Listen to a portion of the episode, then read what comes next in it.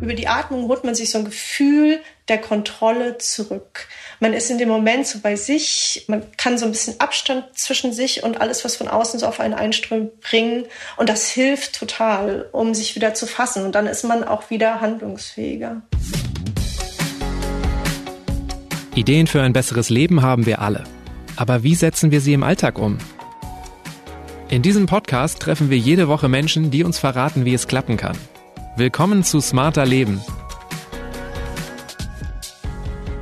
Ich bin Lene Kafka und diesmal spreche ich mit Jessica Braun. Mein Name ist Jessica Braun. Ich bin Journalistin und Buchautorin und mein letztes Buch äh, handelte vom Atmen. 12 bis 18 Atemzüge macht ein erwachsener Mensch pro Minute. Aber die meisten davon bemerke ich gar nicht.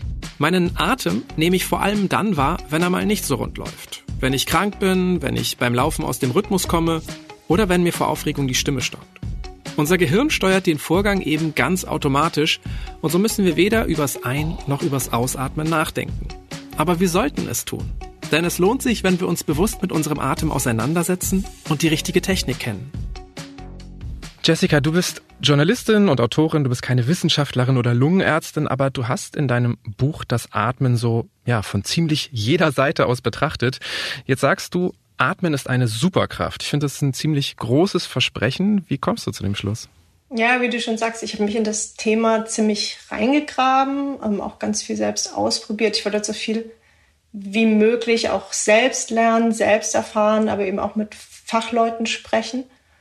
Und was ich so für mich daraus gezogen habe, ist, dass die Atmung, die ja was ist, was wir immer bei uns haben und die kostenlos ist, bei ganz vielen Sachen helfen kann. Also bei Einschlafbeschwerden, bei Depressionen, bei Angstzuständen, da gibt es sehr gute Studienlagen dazu, aber auch beim Umgang mit chronischem Stress oder ähm, Bluthochdruck. Da kann die Atmung zum Teil, also gezielte Atemübungen, so gut helfen wie Medikamente. Und was auch spannend ist, wir können über die Atmung sogar unseren Herzschlag beeinflussen. Und das ist ja eine vegetative Funktion. Und auf die haben wir eigentlich sonst keinen Zugriff. Und ich fand das schon ziemlich beeindruckend. Wo stößt diese Superkraft an ihre Grenzen? Also ist dir auch irgendwas aufgefallen, wo vielleicht eher falsche Versprechungen im Spiel waren? Naja, es ist tatsächlich so, dass es, ich glaube, eine Superkraft kann man ja immer so ad hoc abrufen. Also ähm, ne, so als Superman fliegt halt, wann immer er möchte. Bei der Atmung ist es tatsächlich so, dass wir diese Atemübungen schon ein bisschen trainieren müssen und regelmäßig machen können. Das funktioniert jetzt nicht sofort. Also ich glaube schon, dass es bestimmte Tricks gibt, die man sofort anwenden kann, aber um wirklich gut darauf zugreifen zu können oder langfristigen Effekt zu haben, muss man schon damit arbeiten. Fällt dir gerade ein schneller Trick ein, wie du die Superkraft super aktivieren kannst sofort? Die Ausatmung verlängern. Das ist eigentlich das Einfachste, was man machen kann das beruhigt. Also ist das Ausatmen wichtiger dann sogar als das Einatmen? Ja, tatsächlich. Ähm, also wir haben unser Nervensystem hat so zwei große Player, einmal den Sympathikus und einmal den Parasympathikus. Der Sympathikus, den kennt man von diesen Flucht- oder Kampfreaktionen. Ne? Das ist der, der uns halt, wenn es stressig wirkt, äh, aktiv macht und uns hilft, schnell zu reagieren. Und der Parasympathikus, das ist im Englischen heißt es der Rest and Digest-Modus, das heißt äh, ausruhen, verdauen. Das ist dann, wenn wir ganz entspannt sind. Und die Einatmung ist mit dem Sympathikus, also mit diesem Energietreiber verbunden und die Ausatmung mit dem Parasympathikus. Und wenn wir uns auf die Ausatmung konzentrieren und langsam und ruhig ausatmen und das eben auch länger als wir einatmen, dann kann sich der Körper besser von Stress regenerieren. Ist das dann auch die generell gesündeste, beste Art zu atmen? Die beste und gesündeste Art zu atmen ist bei einem gesunden Menschen die, die der Körper dir vorgibt. Wir atmen ja auf ganz unterschiedliche Weise im Laufe des Tages. Wenn wir sprechen, muss sich das Atemmuster verändern. Wenn wir Sport treiben, muss sich das Atemmuster verändern. Und es macht total viel Sinn, dass wir eben beim Treppensteigen anders atmen als jetzt zum Beispiel beim Sex und allein schon das, das funktioniert, ist irre, weil das wirklich ganz, ganz unterschiedliche Faktoren sind. Der, die Atmung muss auch angepasst werden an Luftfeuchtigkeit oder an Temperaturschwankungen. Also wenn du jetzt von draußen vom Fahrrad steigst und reingehst in die Sauna, das arbeitet der Körper die ganze Zeit, um das anzupassen. Und das macht er ganz toll. Und das macht er auch ohne, dass wir darauf Einfluss nehmen müssen. Also eigentlich ist die beste Atmung erstmal die, die wir gerade zur Verfügung haben, wenn wir gesund sind. Generell kann man sagen, wenn man sich etwas Gutes tun will, dann sollte man darauf achten, dass wenn man jetzt so sitzt, wie wir das jetzt gerade tun, ähm, versucht aufrecht zu sitzen, entspannt zu sein im Oberkörper, damit die Atmung gut fließen kann weil in dem Moment, wo sich zum Beispiel die Muskeln anspannen im Oberkörper, wenn man so von übergebeugt über Rechner hängt, dann kann man nicht so richtig gut atmen, dann kann sie nicht so richtig fließen. Und das merkt man dann manchmal auch, weil sich das auf die Stimme niederschlägt oder dass man merkt, man ist so den ganzen Tag so angespannt und das kann tatsächlich damit zusammenhängen, dass man einfach nicht gut und ruhig durchatmet. Inwiefern wirkt sich das auch auf unseren ganzen Körper aus? Wenn ich jetzt tiefer einatme, das wirkt jetzt ja so, ne? Also ich soll mich irgendwie wahrscheinlich meinen Körper öffnen, so hört sich das jetzt für mich an. Entstehen da auch ganz andere Prozesse in meinem Körper? Ähm, tatsächlich, du entlastest das Herz, wenn du gut atmest. Das muss dann nicht mehr so viel schlagen, um den Sauerstoff bis in die entlegensten Regionen deines Körpers zu bringen. Wenn du dafür sorgst, dass die Atmung ganz tief fließen kann und ruhig fließen kann, aber nicht eben nicht überatmen, also nicht hyperventilieren, sondern wirklich eine entspannte Vollatmung, sagt man auch, oder Zwerchfellatmung, die entlastet das Herz. Ich weiß noch vom Singen, dass das Zwerchfell, glaube ich, der wichtigste Muskel beim Atmen ist. Mhm. Können wir den eigentlich auch trainieren? Absolut. Du kannst alle, also du hast ja ganz viele Muskeln, die in die Atmung involviert sind. Also du merkst es, wenn wir es von oben nach unten mal durchgehen. Ne? Beim Einatmen, dann dehnt sich ja der Brustkorb auf und, und die Brustmuskeln. Da sollte man schon aufpassen, dass man eben nicht nach oben zieht, ne? nicht in die Schultern atmen, sondern wirklich, dass das nach vorne sich öffnen kann. Als nächstes sollten sich dann möglichst die Zwischenrippenmuskeln weiten, wenn die Atmung weiter nach unten fließt beim Einatmen.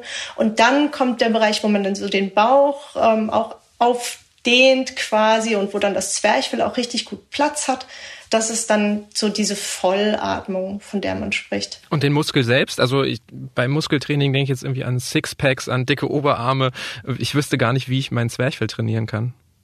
Einmal durch Sport. Es gibt bestimmte Sportarten, die besonders gut sind, um die Atemmuskeln zu trainieren. Das ist zum Beispiel Schwimmen ist eines, weil du da auch ein bisschen den Wasserdruck hast beim im Wasser liegen, gegen den du anatmest oder das Rudern, weil beim Rudern ziehst du ja mit den Armen nach hinten und wenn, wenn du die Bewegung jetzt mal mitmachst, so in Gedanken, dabei dehnst du automatisch den Brustkorb ganz weit auf und kräftigst gleichzeitig diese Atemmuskeln. Also Rudern ist auch super für die Atmung.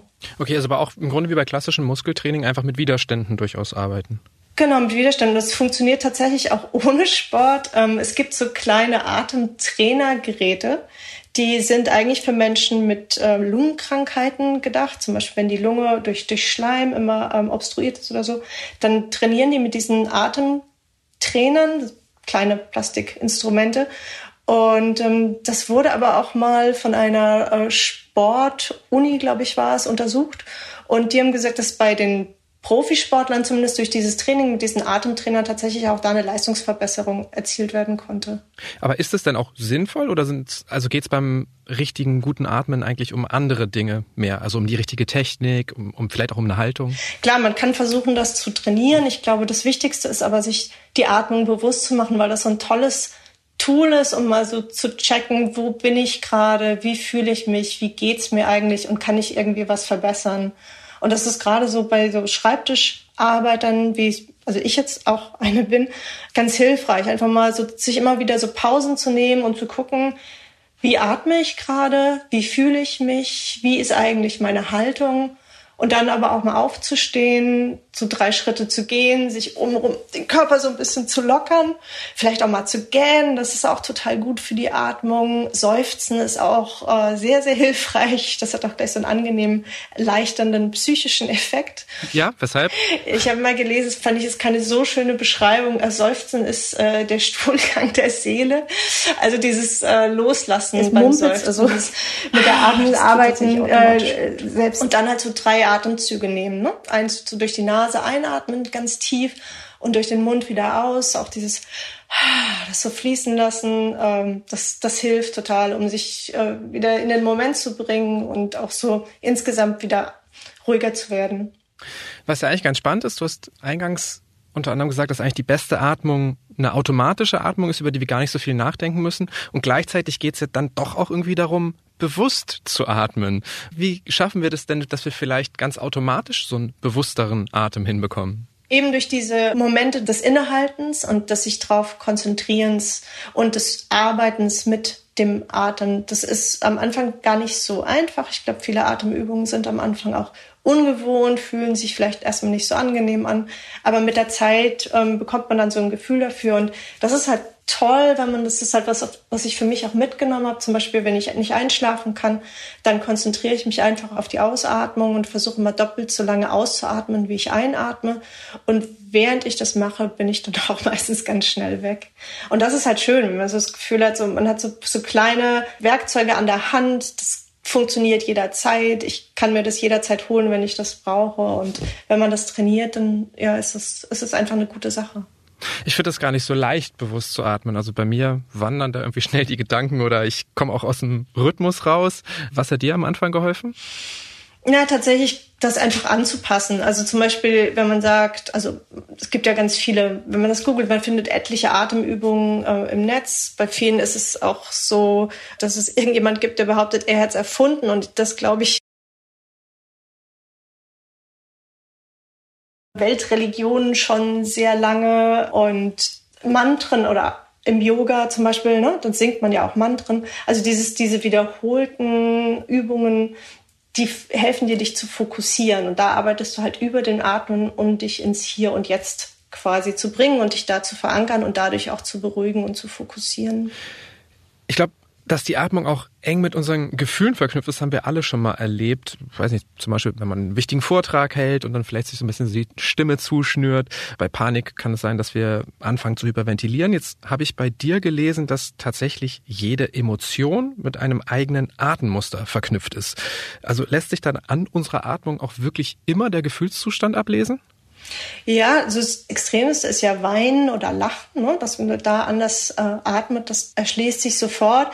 Aber auch das, wenn man traurig ist, ich glaube, das kennt auch jeder, dieses Gefühl von mir liegt was auf der Brust oder das ist so, ich kann so schwer dagegen anatmen. Es ist, ne, es ist irgendwie ist es ist so ein bedrückendes Gefühl und es äußert sich auch sofort in der Atmung. Und die Atmung und die Gefühlszentren im Gehirn, das ist verknüpft und da gibt es eben eine Rückkopplung. Das läuft in beide Richtungen. Und es gab auch mal eine allerdings sehr kleine Studie von einem belgischen Wissenschaftler, der das untersucht hat und äh, die Probanden haben eben sich in verschiedene äh, Gemütszustände auch hineingeatmet. Das heißt, er hat ihnen vorgegeben, wie eine wütende Atmung ist und wie sie atmen sollen. Und dann haben sie halt gemerkt, dass sich das, dieses Gefühl auch eben manifestiert hat.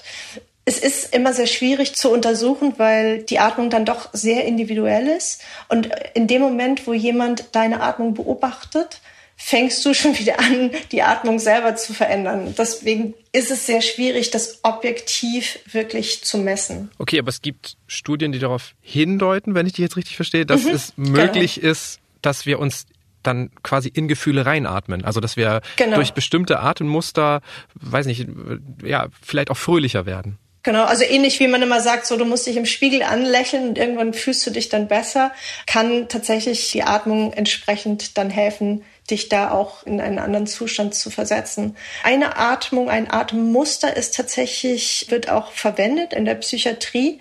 Bei Menschen, die Panikattacken haben, kann man diese Panikattacken triggern über die Atmung. Also wenn man sie in eine Art Hyperventilation sich hineinatmen lässt, also sehr schnelles, flaches Atmen, ähm, dann kann es eben eine Panikattacke triggern.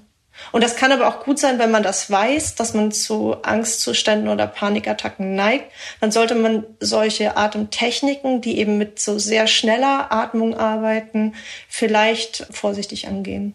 Heißt ja aber auch, dass wir letztendlich über die Atmung, also über Umwege in Kontakt mit unseren eigenen Emotionen kommen können. Ne? Fällt ja vielen Menschen schwer. Korrekt. Also ich denke jetzt gerade so ans Gähnen. Das ist ja also wenn, wenn jetzt irgendwie ein Freund vor mir anfängt zu gähnen, dann ist das ansteckend, dann muss ich es auch machen. Ist das mit anderen Atemmustern auch so? Also können wir uns zum Beispiel von einem hektischen Kollegen anstecken lassen? Auf jeden Fall. Atemmuster ähm, übertragen sich. Oft ist das ganz unbewusst.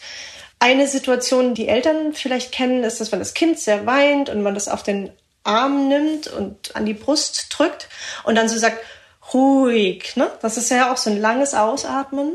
Das ist also eine Möglichkeit, um quasi auch auf die Atmung des Kindes und damit auf seinen Gemütszustand äh, Einfluss zu nehmen. Und das machen Eltern, glaube ich, ganz unbewusst. Also dass man wirklich so durch dieses Brust an Brust und dieses gemeinsame Atmen die eigene Atmung auf das Kind überträgt und versucht es eben dadurch wieder zu beruhigen. Ja, das stimmt. Man spricht dann auch automatisch langsamer, ne? Genau, also, genau, ja. genau. Und das, das ist, das ist so ein Atemmuster weitergeben. Und das funktioniert ganz, ganz wunderbar und ganz instinktiv. Das funktioniert funktioniert aber auch zwischen Erwachsenen, also wenn man jemanden in den Arm nimmt oder so.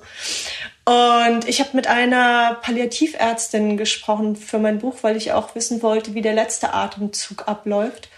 Und die hat mir erzählt, dass sie bei ihrer Arbeit, wenn sie eben am Bett von, von Sterbenden sitzt, sich ganz oft hinterher Zeit nehmen muss, um zu ihrer eigenen Atmung zu finden, weil eben dieses mit jemandem zu sitzen, der Atemnot hat, sich dann doch körperlich auch auf einen überträgt.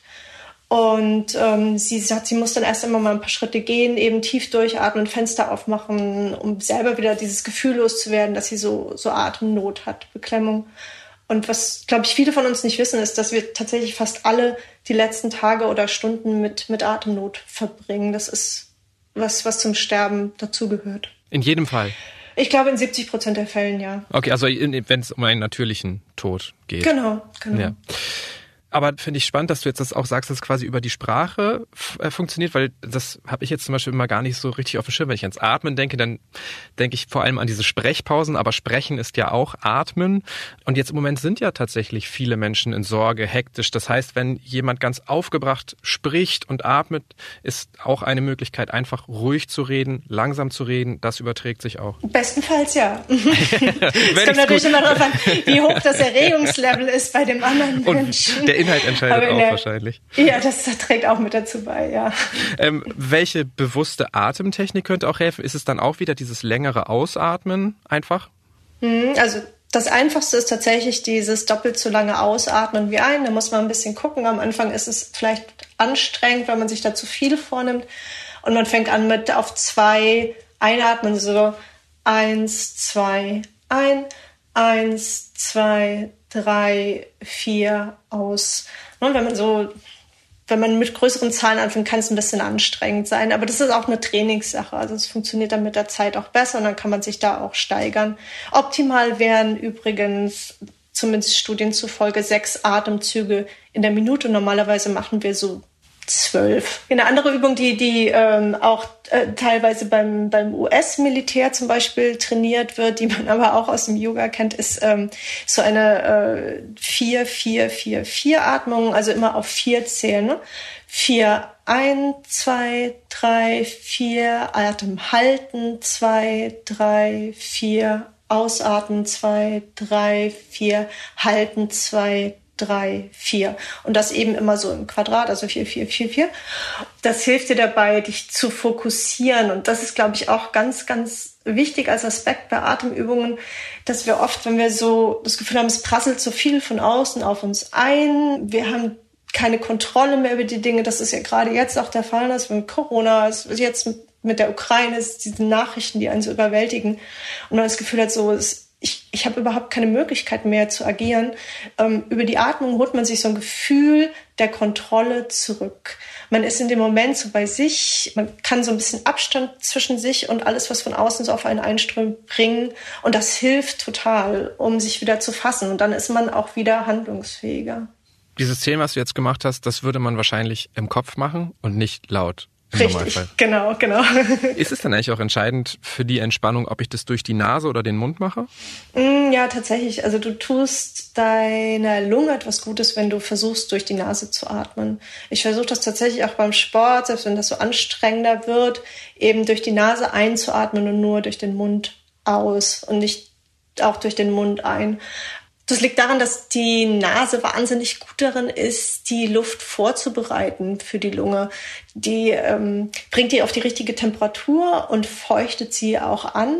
Und das funktioniert innerhalb von Sekunden. Das ist irre. Und dann kann die Lunge die Atemluft viel besser verarbeiten, als wenn man sie durch den Mund aufnimmt. Und durch den Mund, gerade im Winter auch, ähm, ist es eigentlich keine so gute Sache, weil das kann die Lunge sehr belasten, wenn die Luft sehr kalt ist.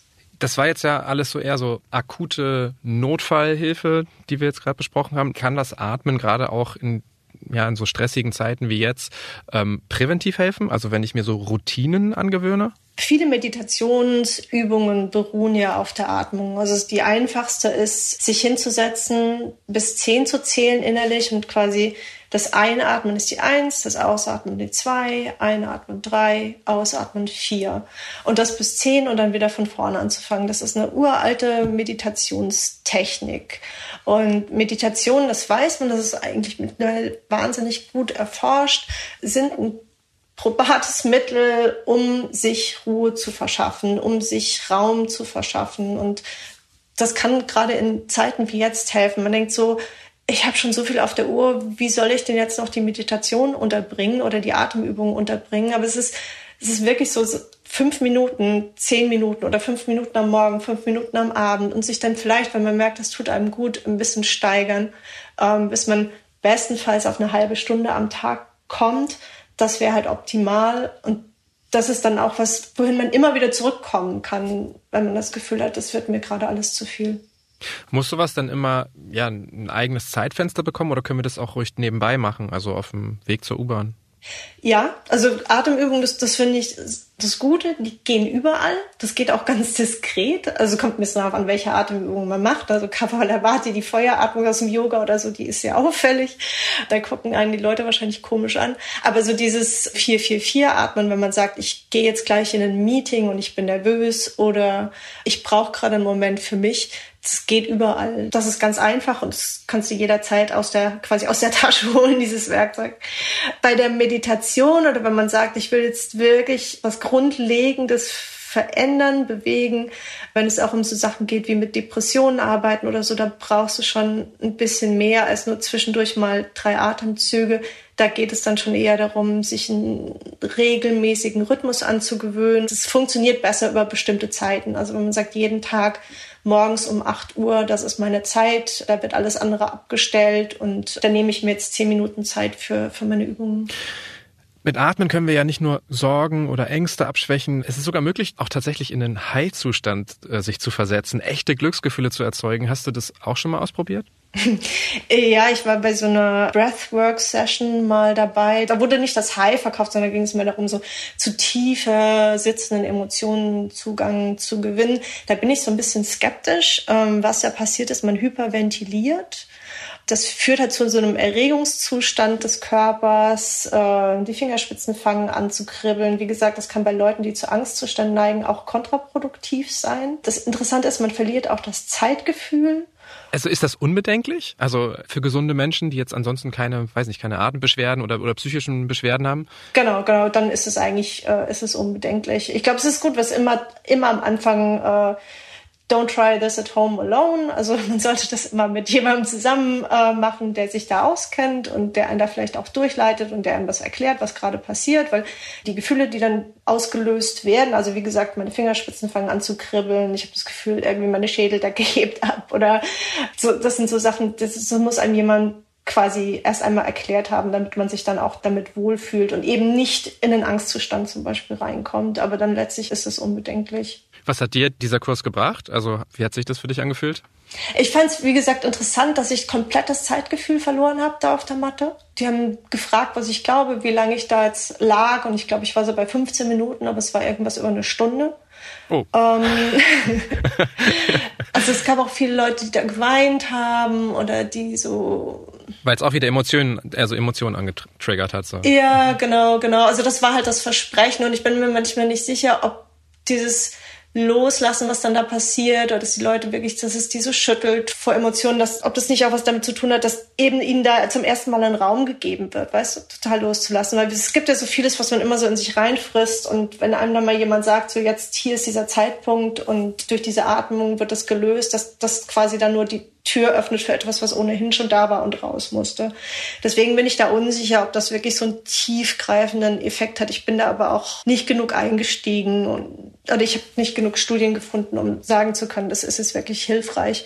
Es ist tatsächlich ein Mittel, mit dem auch viele Religionen arbeiten. Man kennt es auch von manchen afrikanischen Volksgruppen, wo das genutzt wird. Und Stanislav Grof, der Psychiater, hat das in den 60er Jahren als holotropes Atmen auch etabliert, um quasi einen Ersatz für LSD zu finden. Also man könnte dann ja sagen, dass schon Menschen das als Ersatzdroge benutzen, wenn das wie LSD sein soll.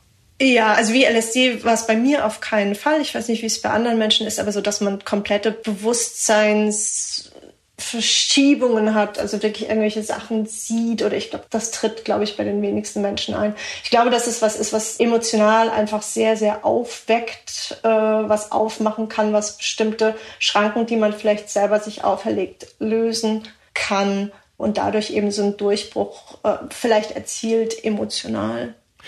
Du hast für dein Buch auch ziemlich viel Sportliches ausprobiert. Apnoe-Tauchen, Biathlon, Bogenschießen. Was können wir denn als Nicht-Athletinnen, Nicht-Athleten äh, ja auch aus solchen Spezialdisziplinen für unseren Alltag lernen?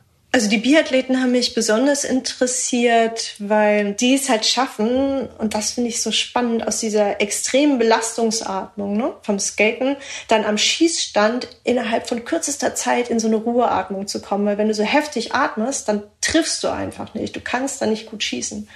Also man kann das tatsächlich auch ein Stück weit die Atmung konditionieren, dass sie in dem Moment, wo man das braucht, von total aufgedreht auf ruhig runterschaltet. Was zum Beispiel, wenn man jemand ist, der immer wieder vor anderen sprechen muss und das macht einen nervös, kann das schon auch hilfreich sein.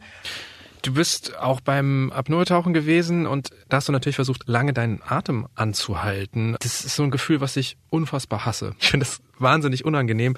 Ist das auch äh, deshalb erstrebenswert, weil man damit trainieren kann, dass man diesen Wechsel besser hinbekommt oder was hat das uns für einen Sinn? Es ist trainiert das Loslassen, weil tatsächlich die Muskeln verbrauchen ja Sauerstoff. Und je mehr du sie anspannst, desto mehr Sauerstoff verbrauchen sie. Und wenn du als Apnoe-Taucher, als Apnoe-Taucherin versuchst, eben möglichst lange die Luft anzuhalten, musst du loslassen und in einen kompletten körperlichen Entspannungszustand finden. Weil nur dann verbrauchst du so wenig Sauerstoff, dass der Körper nicht sofort anfängt zu quengeln. So, das ist eine Sache. Also die trainieren tatsächlich das komplette Loslassen, was ja schon eine tolle Fähigkeit ist. Das andere, was sie trainieren, ist ein bisschen mit den Signalen, die der Körper sendet, zu spielen, weil das, was du sagst, eben dieses, das ist so super unangenehm und ich kann die Luft nicht anhalten, das ist halt der Körper, der sich die Atmung, wenn du versuchst, sie zu kontrollieren, versucht wieder zurückzuholen. Und das tut er tatsächlich deutlich früher, als er eigentlich müsste. Also ich und auch die meisten Leute, die das nicht trainieren, können die Atmung vielleicht so eine Minute, anderthalb anhalten im Schnitt.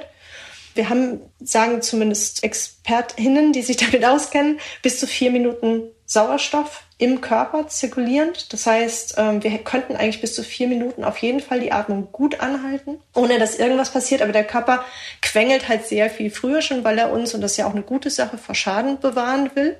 Und weil der Körper auch immer versucht, in diesen Zustand der Homöostase, also dieser kompletten Balance zu kommen.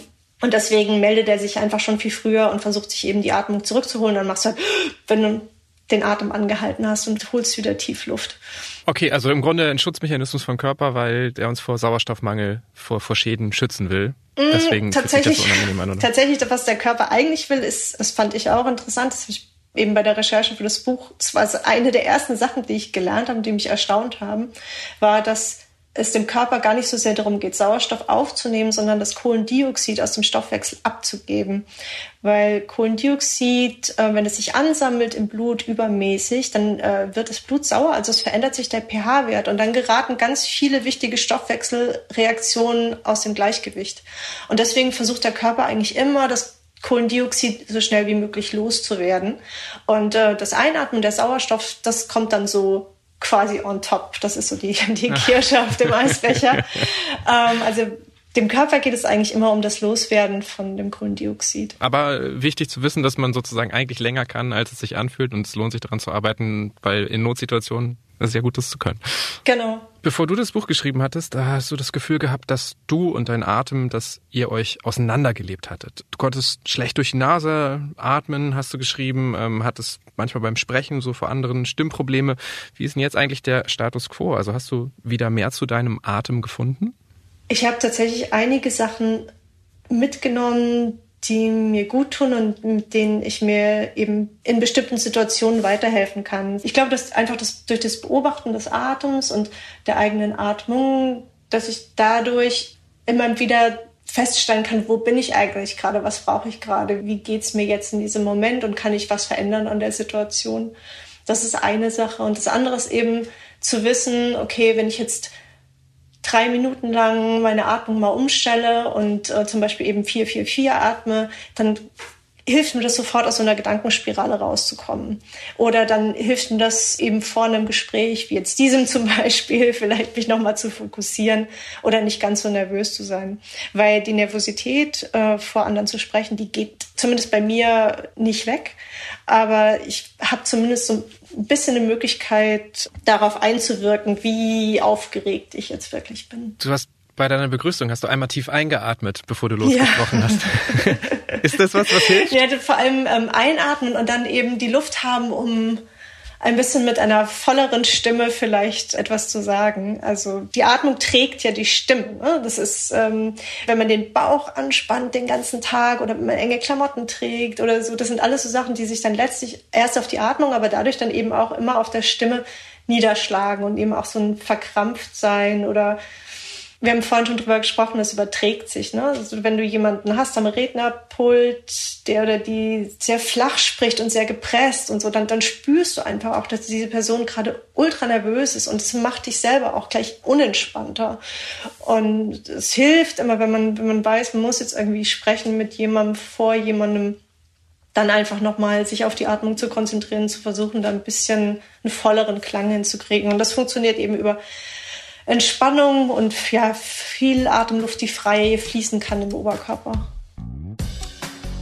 Und in ihrem wahnsinnig umfangreichen Buch Atmen beleuchtet Jessica Braun das heutige Thema auch noch von vielen anderen Seiten, um zu erklären, wie die einfachste Sache der Welt unser Leben verändert. So auch der Untertitel. Der Link steht wie immer in den Shownotes dieser Episode und über Feedback, Anregungen oder Themenvorschläge freue ich mich jederzeit. Einfach eine Mail schreiben an smarterleben.spiegel.de. Unterstützt haben mich mal wieder Marc Glücks und Olaf Häuser und die nächste Folge gibt's ab kommendem Samstag auf spiegel.de und überall dort, wo es Podcasts gibt. Tschüss, bis zum nächsten Mal.